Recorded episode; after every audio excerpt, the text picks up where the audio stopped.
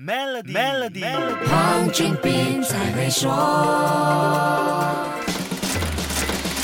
你好，我是黄俊斌。二零二二年财政预算案关于协助中小微型企业的措施，有好些是延续之前的经济援助和振兴配套所宣布的计划，也有一些是新的宣布。其中一项是我一直希望政府能够提供给中小微型企业的税务便利，就是关于预缴所得税 CP 二零四和 CP 五百宣布。我请孔令龙特许会计师来说一说。我们明年二零二二年呢，我们六个月我们是不需要缴交预缴所得税了。有限公司的 CP 二零。是，或者是一些独资公司个人的 CP 五百，很多企业，特别是微型企业和独资公司的经营者，这两年都无法确保收入的稳定，必须定时缴交的 CP 二零四或 CP 五百预缴税，给经营者造成不小的财务负担。因此，企业经营者记得要多了解这项税务便利的详情。此外，业主为租户提供至少百分之三十租金折扣可以享有的双重扣税优惠，也延长到明年六月三十号。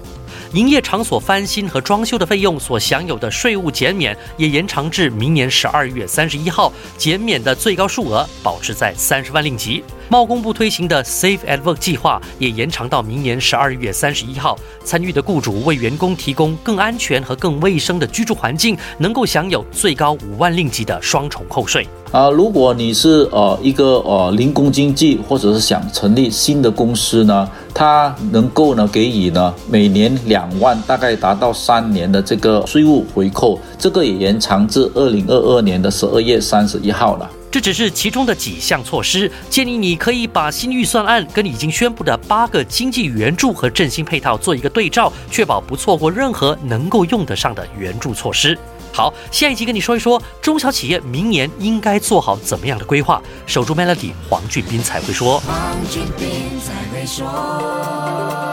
透过 Maybank to UBS 添加您的 Maybank 商业账户存款及支付员工每月薪资，就可享受高达零点七五八仙年利率回酬。详情请浏览 Maybank to You dot com 的 my slash SME 附条规。